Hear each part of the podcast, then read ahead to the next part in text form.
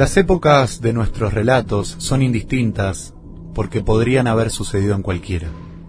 Bien sabemos que la historia, circular en sus caprichos, suele mostrarnos su cara más crítica cuando menos nos lo esperamos. Hay una universalidad en esa tendencia que no podemos menospreciar.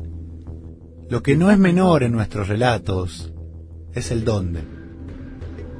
Lo que escucharán a continuación son todas historias del oeste, pero no del viejo oeste de esbeltos equinos y rebeldes vaqueros, no, uno de personas como usted o como yo, personas confinadas en el oeste de Buenos Aires, condenadas a sí mismas, a perderse y a encontrarse, a desesperarse y hallar la paz en los recovecos más inesperados.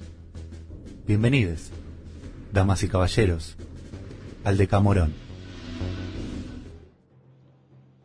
La siguiente historia fue referida por María Marta Esteves, ex mujer de Edgardo Belmonte y actualmente casada con Beto, un acrónimo de Beltrán Tonizo y no el clásico apodo de Alberto. Esta salvedad me la pidió él y vamos a respetarla. Brian Chichón Belmonte, hijo de María Marta, es un muchacho entusiasta, optimista y proactivo. Tiene muchos amigos y es muy querido. La comunidad que lo rodea, sin embargo, un tanto maliciosa, y si no sucumbió ante cierto hostigamiento psicológico por parte de sus compañeros, avalado de alguna u otra forma por las autoridades de la escuela, la básica número 19 de Ituzaingó, es en parte por la sólida contención que le proporcionaron siempre su madre y sus cinco hermanos, y en parte por el grandioso reino que el pequeño erigió con su imaginación a lo largo y ancho de su breve vida. A los trece años, Chichón Belmonte le había dado forma a una ciudad llamada Urbs Mediorum, la ciudad de los medianos, creemos. En aquella ciudad, erigida sobre el respeto y la ecuanimidad, no existía la gente alta, y al mejor estilo de cien años de soledad, hasta el día de la fecha no existían los cementerios, porque nadie había muerto. Unos meses antes de que la pandemia interrumpiera los proyectos y los planes del mundo entero, Brian había comenzado a diagramar lo que sería la lengua de Urs Mediorum.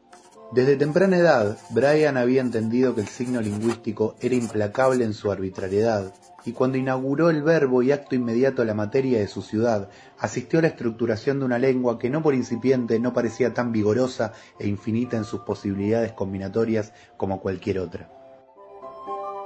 Pero el proyecto de darle a su ciudad una lengua estaba medio a hacer y las primeras integradoras habían alejado al joven de su proyecto cuántico. Pero ya para el momento en que María Marta Esteves se enteró de la situación, el niño ya estaba receloso, consciente de que la noticia de que la locación imaginaria de sus juegos infantiles estaba generando una lengua propia podía propiciarle la burla de sus intensos compañeros y la atención de la también intensa comunidad científica internacional.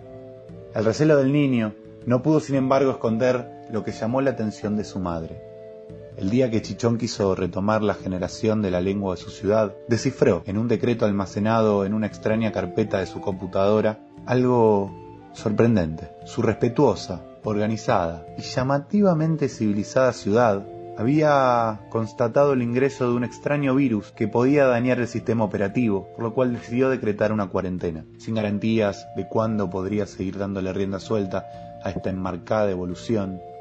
Chichón, no menos triste que sorprendido, se sentó a esperar. Hasta el día de hoy, allí sigue, ansioso y encerrado, esperando un giro en la trama, o por lo menos un giro lingüístico.